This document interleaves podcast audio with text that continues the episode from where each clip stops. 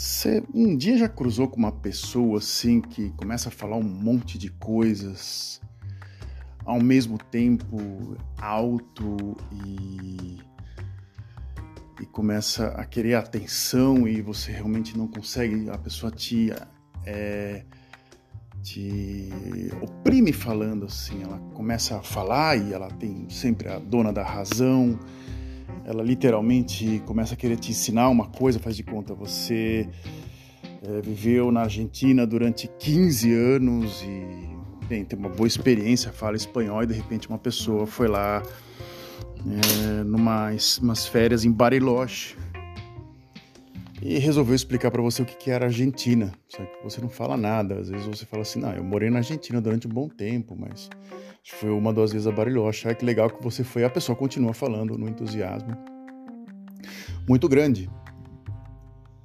E você fala assim, tá, tá ok, cara, eu sei o que, que é isso. E de repente você tenta mostrar, trocar de assunto, mostrar alguma coisa no qual a pessoa queira e a pessoa continua no assunto. E você não consegue trocar ou você, assim, se você é repórter, é legal que a pessoa continue no assunto, continue focada e continue falando sobre o assunto, mas às vezes uma pessoa que vai e volta para vários assuntos ou que literalmente quer dominar o assunto é muito complicado.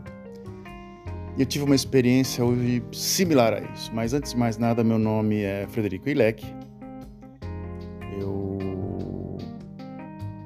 não estou no Brasil faz um bom tempo moro há 14 anos, indo para 15 anos na Holanda, é, numa região que é no sul da Holanda, não é em Amsterdã. Você, a pessoa, às vezes ouve o programa, fala: Poxa, você está em Amsterdã, você está perto. Não, eu estou 300 quilômetros de Amsterdã, perto de Bruxelas, 100 quilômetros de Bruxelas, é, 100 quilômetros de Düsseldorf e 100 quilômetros de Colônia, na Alemanha. Você vai falar assim: Bruxelas é na Bélgica, eu estou na pontinha da da Holanda. E essa pontinha me dá mais acesso a esses dois países. Eu moro numa espécie de chamado Drielandenpunt. O que é o Drielandenpunt? É um ponto onde encontram três países: Alemanha, Bélgica e Holanda. Na região de Vals, onde fica the Dutch Mountains. Né? É, é um pouquinho mais elevado do que o resto da Holanda, porque a Holanda não tem montanha, são os Países Baixos. E eu trabalho na área de logística, né, cara? Então você cruza, na pandemia, a gente, eu cruzei com várias pessoas interessantes. Eu já trabalho há três anos, eu fui para lá para esse, esse trabalho, literalmente porque eu não tinha mais contato social. Eu ficava em casa numa empresa, tinha uma empresa online, no qual posso, pode ser que eu retome agora esses, esses trabalhos de novo, porque é, eu tinha uma empresa de bike messenger, eu comecei em 2010. É, de vento, em vento em popa, eu tinha dois ciclistas, ia reuniões esporádicas, assim, com alguns é, é, pessoas aqui da região da parte de cultura, principalmente eram meus principais clientes.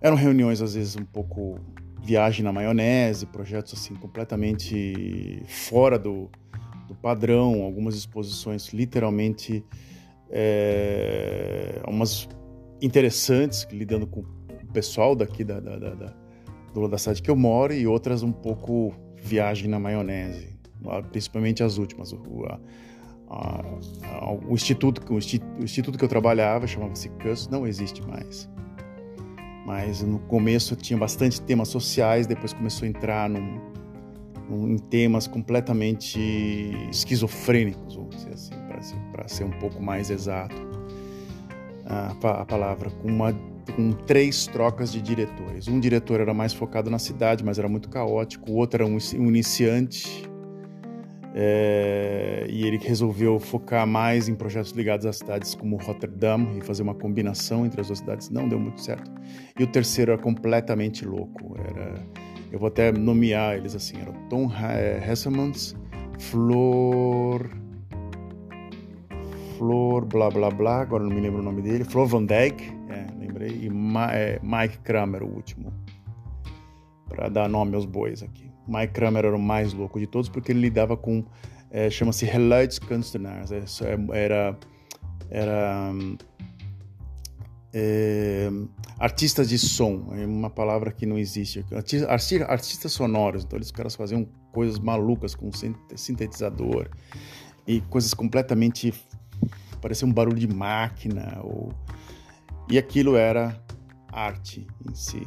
E algumas coisas que o Mike escolheu, escolhia, tinha a ver com a com o, o estilo dele. Cada um tinha seu estilo, eu trabalhei para os três né? E nesse meio artístico eu sempre tive contato com pessoas que viajaram para outros países e às vezes queria conversar alguma coisa comigo sobre o Brasil, de onde eu nasci. E às vezes não tinha um papo, às vezes que eles queriam ouvir algo, eu falar algo, coisa do gênero, só para saber, olha, eu tô falando com um brasileiro, tô falando com uma pessoa do outro que veio do outro lado do oceano ou coisa do gênero. Mas no começo foi um pouco chato, porque literalmente o, tem um sotaque no holandês, como qualquer pessoa que vai para um país estrangeiro, vai falar algum idioma, você tem um sotaque. E a pessoa começa a ouvir, começa a fazer umas caras meio feias, assim, fala assim, o que, que você está falando? O que você está falando? Aonde você tirou essa palavra? Como da última vez que me corrigiram foi na palavra super, né? Super. Como a gente fala super? E às vezes o, o, o acento, o, forma que você fala o U, a pessoa, né? Porque a pessoa fala, a pessoa sabe que você não é um, um, um native speaker ou uma pessoa que, que domina o idioma. Então isso faz com que eles se sintam um pouco superiores a você, um pouquinho superiores a você. Mesmo que você tenha conhecimento, uma série de coisas. Nesse período, né, eu conheci uma espanhola da Catalunha, e ela tinha um ateliê em cima do instituto. Ela trabalhava com, ela fazia vidraçaria, ela fazia vitrais. É uma técnica que você usa, até minha mãe chegou a ter um tempo fazer, é, que você desenha, você faz um vitral, você pega é, é, vidros de várias cores e você acaba montando um vitral, como de uma igreja, como de um, qualquer local assim, que você possa imaginar. E essa espanhola fazia, ela dava aula de francês, dava aula de catalão e dava aula de espanhol três idiomas. E ela falou uma, uma coisa para mim que foi uma chave para onde eu tô morando. Ela falou assim: você pode ganhar tudo aqui, tudo, menos. Não, você não pode ganhar mais do que as pessoas locais. Caso você ganhe mais que as pessoas locais, começa a ter ciúmes, começa a ter uma espécie de complexo de inferioridade. Eu estava no meu terceiro ou quarto ano Tava com contatos, assim, não era um todo, não era um trabalho diário que você fala todo dia com as pessoas, as pessoas se acostumam com você, ou coisa do gênero, né? Era um trabalho esporádico. Eu estava em casa, eu trabalhava no início que eu morei aqui na Holanda, eu trabalhei muito em empresas de limpeza, empresas de limpeza, né? Eu trabalhava segunda e sexta-feira e de vez em quando quarta-feira, que era o trabalho mais pesado, que era para limpar para valer as casas era uma desgraça nessas quartas-feiras. As quartas-feiras para mim eram um pesadelo, porque você lidava com material químico, produto químico muito pesado. E você saía de lá podre, não por causa do cansaço do trabalho, podre porque você estava se expondo a, material químico. Então, eu tinha segunda e sexta para fazer o trabalho de limpeza, que eram mais ou menos umas 10 horas a semana. E no meio da semana eu tinha aula de holandês, que eu, eu troquei, eu acabei trocando, falei, meu, eu não aguento isso aqui, eu troca, me troca, me põe. Comecei a fazer aulas de holandês, não, comecei a tirar livre na quarta-feira, agora que eu tô lembrando. E na terça e na quinta-feira eu tinha aulas de holandês. E na quarta-feira eu me dedicava à parte de cultura, para ter conversa, para ter um social, para tentar conversar. Isso é muito importante quando você, caso você está ouvindo esse podcast, você fala, oh puta, eu vou sair do Brasil, vou sair da onde eu tô. É importante. A parte social é muito mais importante do que você estudar um idioma de cabo a rabo. E também tentar fazer contato com pessoas locais e não estrangeiros. Às vezes você acaba virando um subgrupo, isso é muito interessante. Mas as pessoas locais às vezes são um saco e você não imagina o quanto de caipirismo que tem, porque são pessoas que nunca saíram da, da região onde você está. E aí vem uma tal de coisa, uma soberba, uma coisa assim, bem, eu tenho tudo material, porque muitas pessoas desses locais, como no local que eu tô, tem um salário mínimo holandês, que é gira em torno de 2 mil euros, né? 2 mil, 2 mil euros por aí. E esses 2 mil euros te dá uma, uma gama, um poder capital muito grande. Você consegue comprar um carro, você consegue comprar um bom videogame, você consegue comprar uma puta televisão, você consegue. Não consegue em si, só se a pessoa, só se os dois tiverem salário mínimo, você consegue entrar numa hipoteca de uma casa e às vezes uma casa um pouco mais barata. Você tem que ter acima de 5 mil até de mínimo 4, 5 mil para cima, os dois juntos, a mulher e o homem, os dois com salário, você consegue entrar numa hipoteca. Na parte material, as pessoas não veem isso, não. A parte intelectual, é, a parte material é mais importante do que a intelectual. Então, meu professor de holandês, que chamava-se Nautscapers, foi um cara que eu tive muito contato, mesmo com alguns defeitos que ele tinha. Ele era um professor muito bom. E um dia eu vou contar uma história sobre ele, sobre o Nautscapers. É, que eu acho que eu já contei no podcast. Vai dar uma olhada lá que eu devo ter contado sobre ele, porque foi uma, uma coisa muito intensa, intensa entre esse, eu e esse professor. É, ele falava assim para mim: preste atenção que eu vou falar para você. As pessoas daqui erram muito o holandês. Muita gente que nasceu na Holanda não sabe falar holandês. Então, você tem que abrir os seus ouvidos e estudar a gramática e começar a ouvir os erros. Aí ele falou assim: existem duas diferenças. Uma coisa não existe, outra coisa existe. Uma coisa é o, o, o que você fala na rua e outra coisa é a parte gramatical. Ele me explicou a seguinte coisa: Visuer e slechtweer. São duas palavras, parece que eu falei javanês agora, mas é holandês. Visuer é tempo sujo. Slecht weer é mau tempo. Não existe visuer.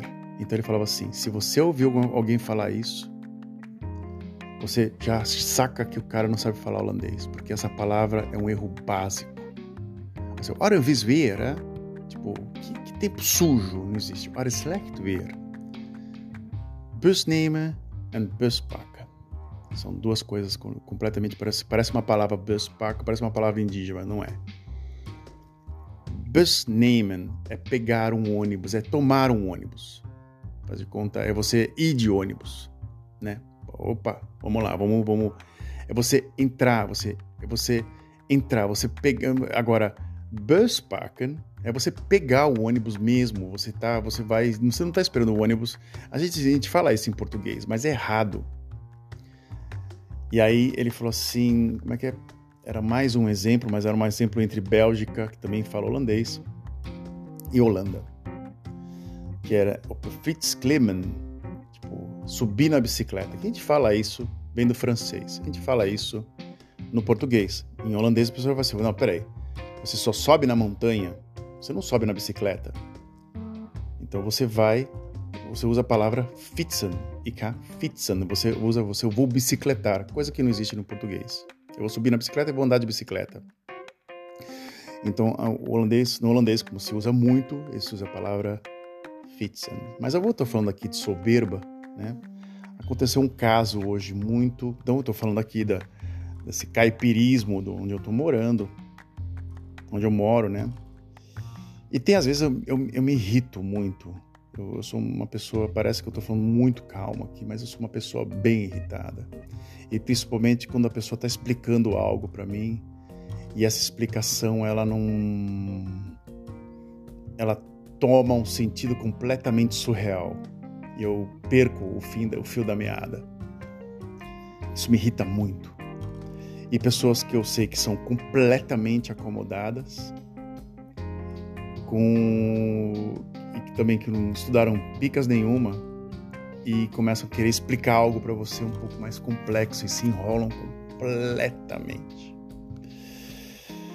É, aconteceu hoje uma coisa muito interessante. Ontem e hoje foi uma sequência de uma da coisa da outra. Tem um cara no meu trabalho que ele adora falar muito alto na pausa. Você, você tem uma base, são 8 horas, 6 horas da manhã que eu vou trabalhar. Eu acordo 5 e meia da manhã, 5, não, 5 e meia não, minto, eu acordo 10 para 5 da manhã. Faço meu café, vou a pé para o trabalho, são 20 minutos. Então sua cabeça não está muito preparada, você acabou de acordar, seu corpo está ainda meio, meio, está meio zumbi ainda, meio zumbizando. Então você está aí zumbizando, né? E de repente você resolve, é, vamos dizer assim, é, começar o dia sem falar. Eu, às vezes minha esposa até me reclama aqui, fala assim, pô, cara, você fala muito alto de manhã, eu acabei de acordar, porra, fala mais baixo. E a gente não, põe, não se põe na, na pele do outro, né? E eu tenho um cara no meu trabalho chamado Mike DeWeidert. Hoje, esse, hoje eu não vou negar. Né? Tem, tem programas que eu nego fontes, mas esse aqui é um filho da puta. Eu falo mesmo. Que gente, filha da puta, tem que queimar no inferno. Sim, existiu o inferno, né? Eu já falei. Já falei isso pra vocês. Gente, filha da puta, tem que sofrer. Então, às vezes, o, seu, o inferno é na própria terra. própria terra. O cara já tá sofrendo já com toda a cagada que ele já fez. Então, esse cara, que ele gostava de mim até hoje, né? Ele é um cara que suga muito a atenção. Ele quer atenção, ele fala alto, ele ri da própria piada alto, ele canta alto não é uma pessoa discreta. Ele tem mais ou menos 1,80m de altura, grande, gordo, tem um queixo sobressalente, os dentes dele são completamente sujos e tortos. Ele fala de uma, uma soberba fora do normal, qualquer tipo de assunto. Do que ele sabe, ele literalmente ele enfia o dedo na cara, intima as pessoas. E como disse um amigo meu, ele quer ter briga a todo momento, porque ele é uma pessoa insegura. Ele é completamente inseguro no que ele faz. Ele não tem segurança no que ele faz. Então essa soberba dele é, começou a me incomodar ontem. Sempre me incomodou. Ontem é, um omelete no restaurante, ele começou a explicar para todo mundo quanto de caloria que tinha aquilo e quanto podia queimar. Detalhe, ele é muito gordo, ele é muito grande. Então ele explicando para todo mundo uma coisa no qual ele come como um porco, mas ele não queima. Então ele, ah, eu tenho que comer uma salada para. Eu falei, peraí, peraí, meu, se tu comesse direito, você não seria grande desse jeito e também com esses dentes tudo podre, cara. Né? Se você se cuidasse, a primeira coisa que você vê numa pessoa quando você está falando com ela é os olhos e os dentes. Isso, higiene bucal é muito importante. Desculpa as pessoas que estão aqui e vão falar: ah, esse cara aí, esse cara é cheio de vida detalhe, isso aqui, que cara chato. Não. Você está olhando para a pessoa, você vai olhar para os dentes. Né? E o hálito também. Né? Tem um mau hálito lá, tu fala: puta que pariu, que fedor do caralho, né, meu? Tu fala: puta merda. E esse cara realmente é um boca, boca podre mesmo. E ele começou a explicar ontem, eu falei assim, aí eu virei para um colega meu e falei assim, eu queria, eu queria literalmente nascer com, com o meu tio nasceu, eu tenho um tio Décio que ele é surdo, de não ouvir algumas coisas, eu consegui desligar um aparelho. Meu, meu tio, tenho um tio meu, Décio, quando ele começa a ouvir demais, ele desliga o aparelho de surdez, ele não ouve porra nenhuma. É uma coisa que ele faz para se concentrar, ele não ouve nada.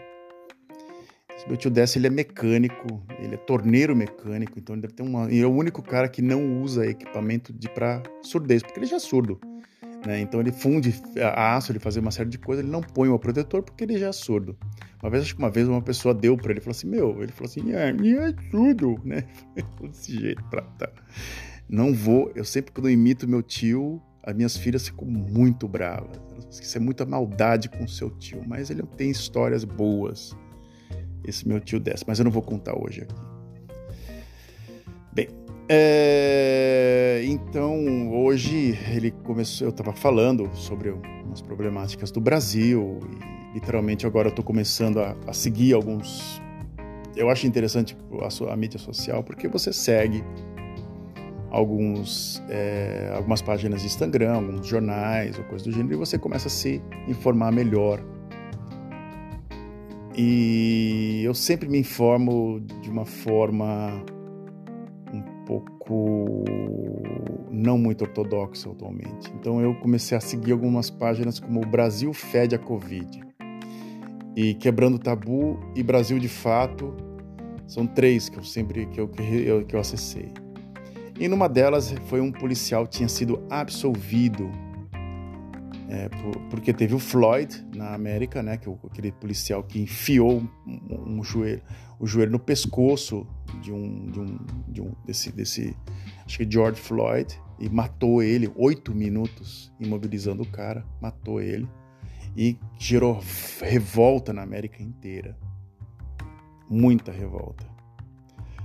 É, no Brasil teve uma coisa similar, uma senhora de 50 anos, negra, e um policial enfiou pisou no pescoço dela.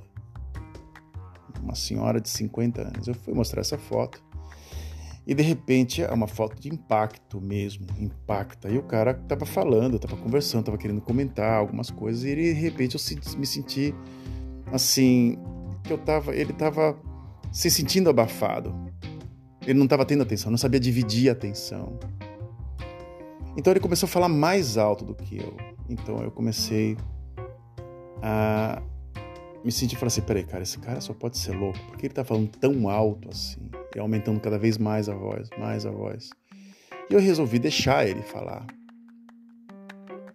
Uma hora eu comecei a me irritar muito, eu falei assim: cara, eu acho você um absurdo. Eu falei para ele: você é uma, uma coisa que a gente se fala em italiano que, que é uma coisa bem típica, que a gente acaba é, falando para as pessoas que, como eu sou da sua forma, você é um quequerone. Eu falei, você é um quequerone. Ele falou assim, mil desculpas, eu não falo outro idioma. Você sabe o que é um quequerone? Ele falou assim, não sei o que é um quequerone. Quequerone, eu, eu expliquei em holandês, pratismaker.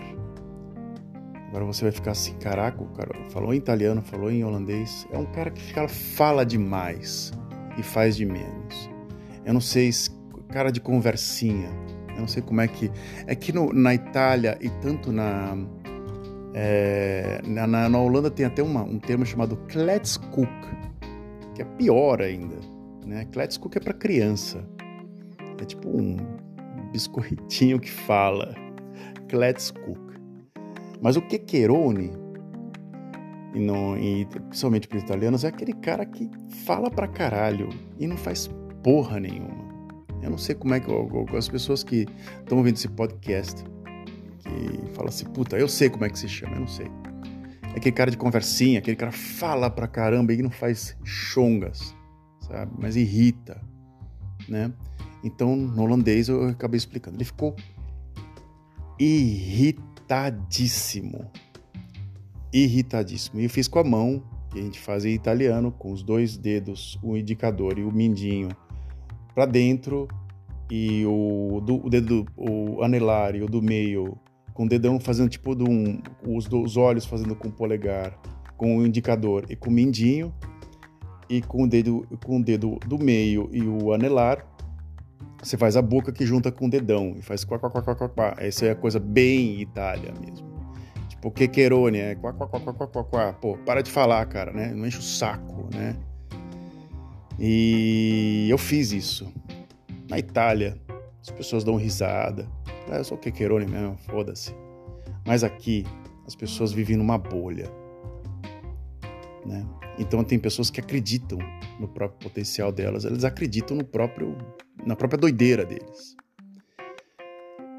E tem pessoas que falam, porra, eu falo pra caralho, realmente não faço nada. E tem pessoas que falam, caralho, meu, é realmente. É, eu sou isso mesmo, mas eu não me aceito. E foi o que aconteceu comigo.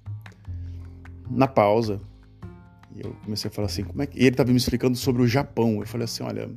Ah, é por isso que começou a história. Eu contrariei ele.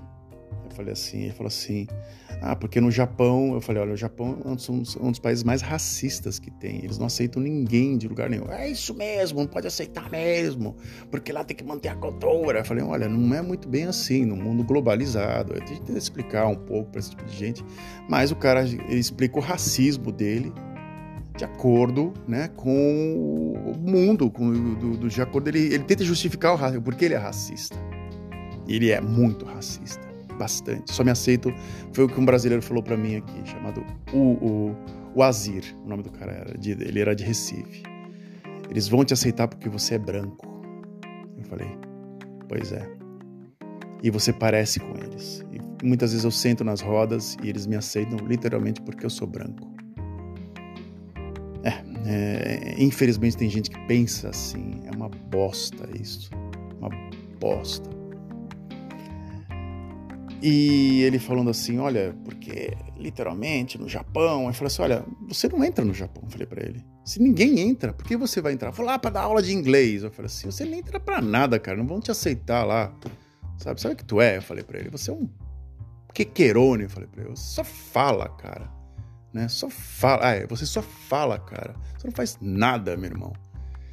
Bem, os caras que estavam do lado, que odeiam ele, deram risada e falaram assim: puta, finalmente alguém falou pra uma coisa pra esse idiota, porque tá enchendo o saco. É aquela catarse, sabe? Coletiva.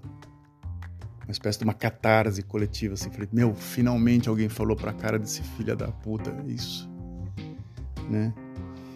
E a minha sorte também é que eu tenho 1,98m, sou alto e ainda sou grande e forte.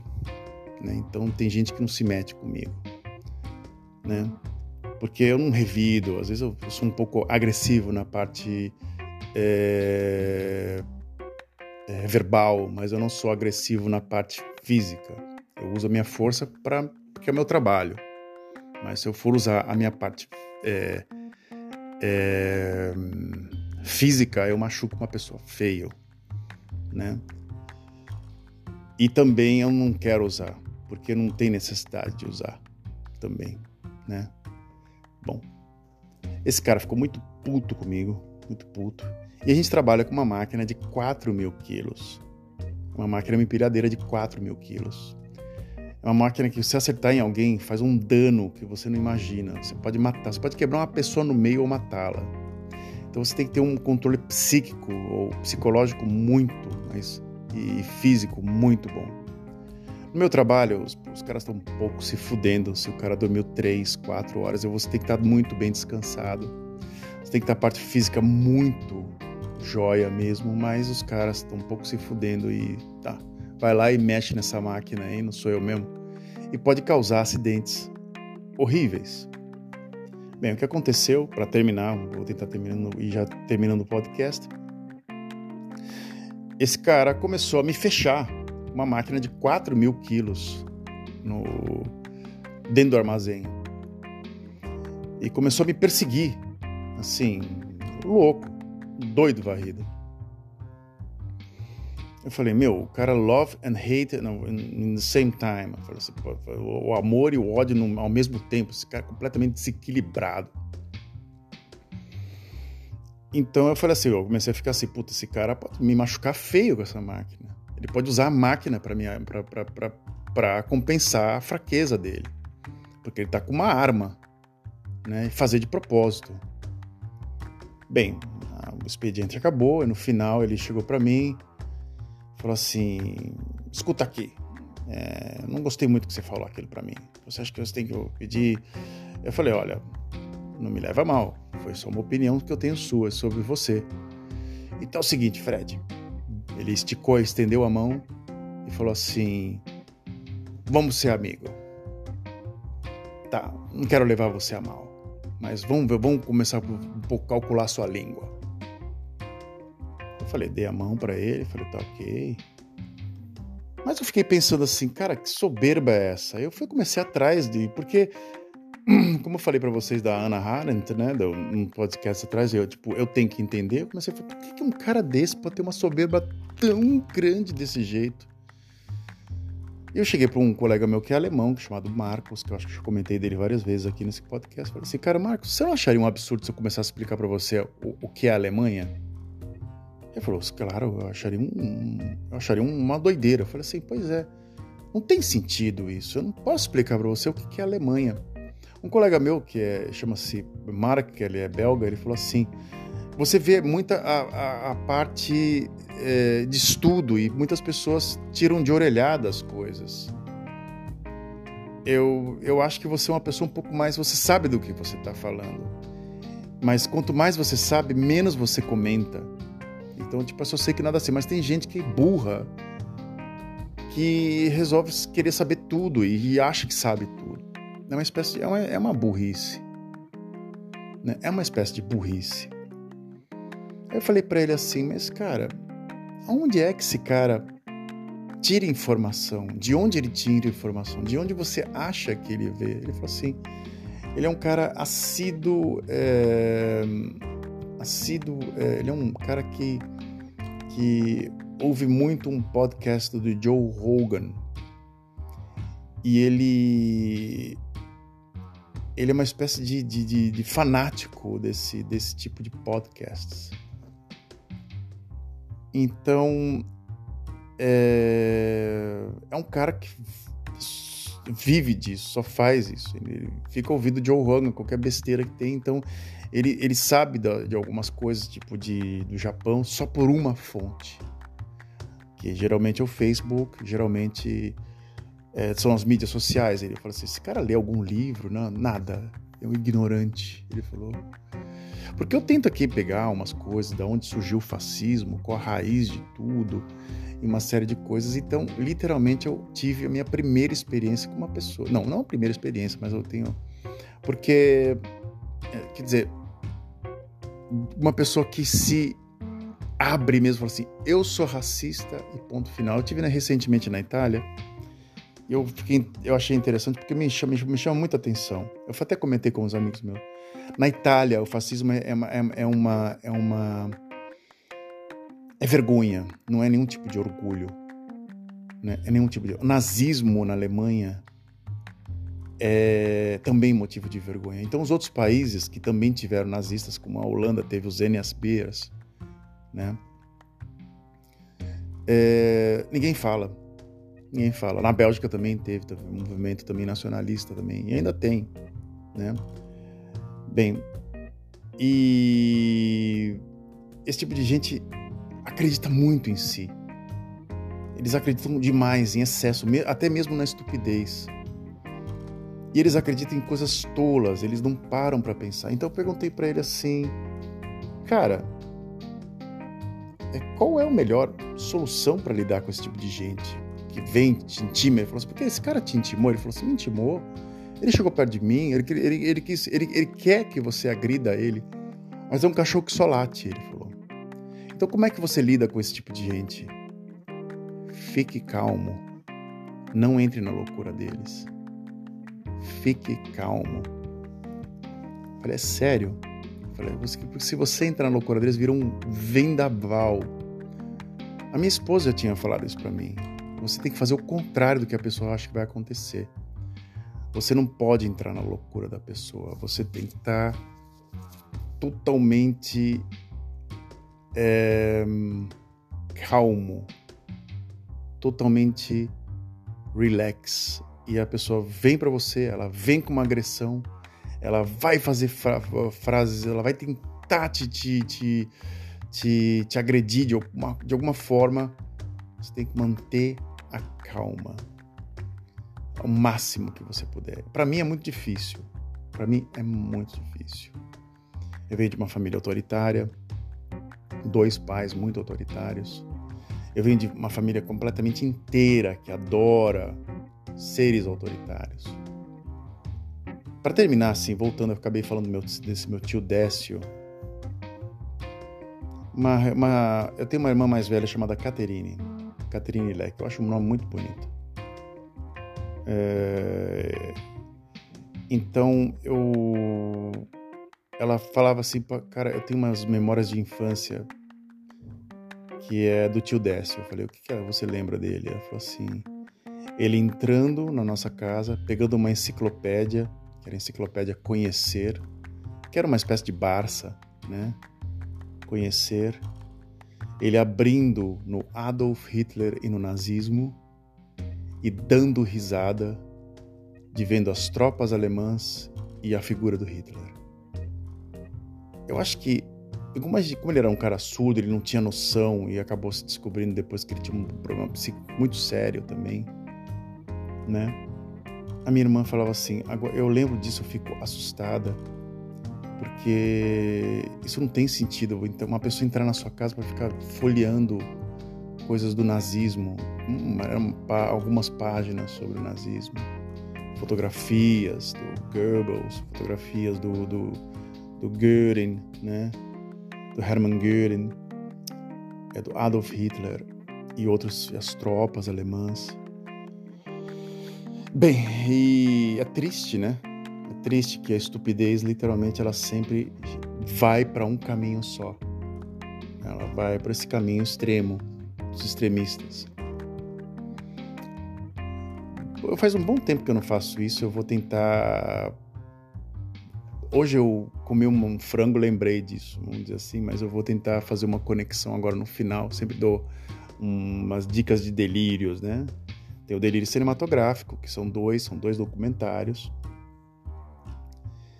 E delírio eletrônico, videogame eu parei, eu tava jogando Red Dead Redemption 2. São jogos que você fica uma eternidade andando e caminhando e procurando missão eu sou um, eu sou um, eu sou um fã de videogames, mas tem uma hora que você fala, não, não dá mais, eu perdi muito tempo com essa merda, tem que parar.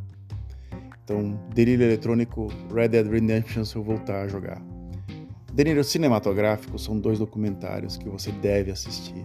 Um chamado Arquitetura da Destruição, tá no YouTube, tá aberto. É uma arquitetura, é um, é um, é um documentário sueco sobre a ascensão e a propaganda nazista nos tempos de guerra. Como eles conseguiram levar muita gente no vácuo. Como eles conseguiram literalmente fazer a coisa praticamente acontecer. A Alemanha guerrear contra o mundo. É uma loucura. É uma loucura que eles fizeram. Não tem, não tem sentido. Né? O delírio número 2, o delírio o, é, cinematográfico número 2 é o, o Super Science Me, Holy Chicken. É o Super Size Me 2, né? To Holy Chicken. O Super Size Me, o primeiro, é o diretor, ele, ele acaba comendo McDonald's durante um mês. Café da manhã, almoço e janta. Ele começa com uma dieta, ele, ele inicia, né? Ele, ele, ele inicia com, com, com vamos dizer assim, 75 quilos e termina com quase 90, com excesso de gordura. E quase tendo um ataque do coração, por causa do, do monte de bosta que ele comeu. Ele comeu tudo super science. Teve um que ele até vomitou. No 2 ele vai para a parte de frangos e vai ele tenta abrir uma uma avícola é, biológica. Vai lá no Amazon Prime, acessa o Super Science Me 2, tá lá aberto, e vai no YouTube e assiste, Arquitetura da Destruição e começa a entender toda essa desgraça que está acontecendo aqui. E meu delírio final, que é o gráfico, é o Mouse do Art Spiegelman, que é um clássico. Sempre tem aquela coisa do judeu, do coitadinho, que aconteceu isso, que aquilo, outro que eles foram perseguidos, não, mataram a família. Sim, claro, pô. Eu vou falar que eu não vou fazer o contrário, né? Mas sim, tem a parte que tem, foram, é muito subjetivo, tem muitas coisas que aconteceram. Do pai do Art Spiegelman, que não era um cara muito legal, não. Né? Ele conta as histórias, ele desenha, e o Art Spiegelman, porque que é mouse, né? Ele desenha os judeus como ratos.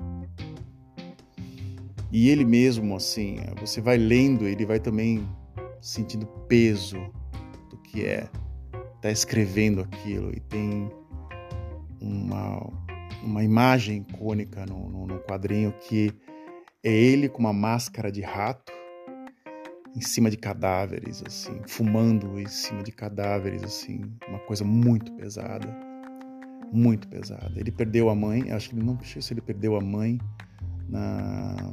Acho que ele nasceu na América, não perdeu a mãe, ele nasceu na América, ele é filho de imigrantes poloneses e o Art Spiegelman é um artista gráfico sensacional. Esse livro é um clássico, esse livro se tornou um clássico. E é isso. Muito obrigado pelos 40 minutos de atenção que você me deu. É, a gente se fala no próximo programa de podcasts que eu posso que eu vou recomendar, que eu estou gostando muito Boa noite, internet. Aquele estilo carioca, é legal. No começo eu não me costumo, vou falar a verdade, foi um ouvinte que me, me, me, me, me, me disse para eu ouvir.